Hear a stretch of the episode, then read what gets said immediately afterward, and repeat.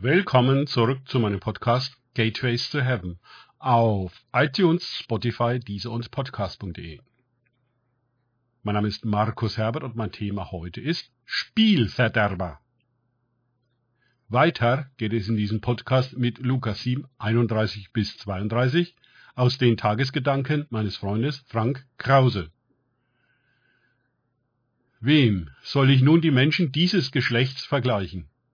Sie sind Kindern gleich, die auf dem Markt sitzen und einander zurufen und sagen, wir haben euch gepfiffen und ihr habt nicht getanzt.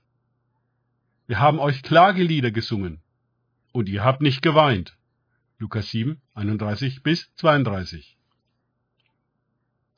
Angesichts der gehässigen Meinung, der asketische Johannes sei wohl von einem Dämon besessen und dieser Jesus, der an den Festen der Sünder teilnimmt, ein Fressack und Säufer, führt Jesus zu dieser allgemeinen Beurteilung der Menschen. Man kann es ihnen nicht recht machen. Immer haben sie etwas auszusetzen und entziehen sich einer angemessenen Stellungnahme. Sie wollen sich nicht entscheiden. Nicht dafür und nicht dagegen. Sie drehen sich wie die Fähnchen im Wind, nennen um des Vorteils willen heute diejenigen ihre Freunde, die sie gestern noch verachteten tun so, als seien sie für etwas, während sie eigentlich dagegen sind, und umgekehrt. Es ist zum Jesus wird bald schon mit einem Kuss von Judas verraten werden. Und Petrus, der ihm beteuert, auch für ihn zu sterben, verrät ihn in der krassesten Art und Weise. Die Pharisäer nun, sie denken nur daran, wie sie Jesus eine fromme Falle stellen können, um ihn dann zu Fall zu bringen. All das Wunderbare, das er vor ihren Augen vollbringt, zählt für sie gar nichts, sondern ist sicher nur eine teuflische Verführung, die unter ihrer Aufsicht stehenden Gläubigen zu irritieren. Und so weiter und so fort. Alles ist Politik. Wie soll man mit so einem Geschlecht klarkommen? Nun, ist es seit den Zeiten Jesu nicht besser geworden. Nein. Die Tricks und die Ticks sind noch viel raffinierter die Verschlagenheit tiefer und die Verdrehung perfektioniert worden. Jetzt ist Krieg Frieden und Irrsinn Vernunft. Jetzt ist Rückschritt Fortschritt und die Unmoral die neue Tugend. Nichts darf sein, was es ist, sondern steht unter Verdacht, das Gegenteil zu sein. Die Ideologen erschaffen sich mit ausgeklügelter und technisch hoch aufbereiteter, medial perfekt in Szene gesetzter Täuschung immer klarere Verirrung und wahreren Betrug. Alles lässt sich kaufen, manipulieren, behaupten und auf dem Markt präsentieren. Wenn es nur Experten sind, die da vor die Kamera treten, dann muss es wohl stimmen. Oder etwa nicht? Trotz all des gigantischen Wissenszuwachses ist die Verwirrung perfekt und wird von den Spin-Doktoren gehegt und gepflegt.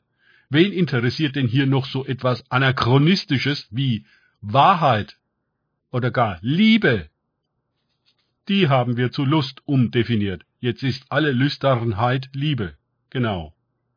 Das globalisierte Theater ist dabei, jeglichen Bezug zur Wirklichkeit zu verlieren und sie in einem solchen Ausmaß abzulehnen und zu hassen, dass sie sich selbst zerstört.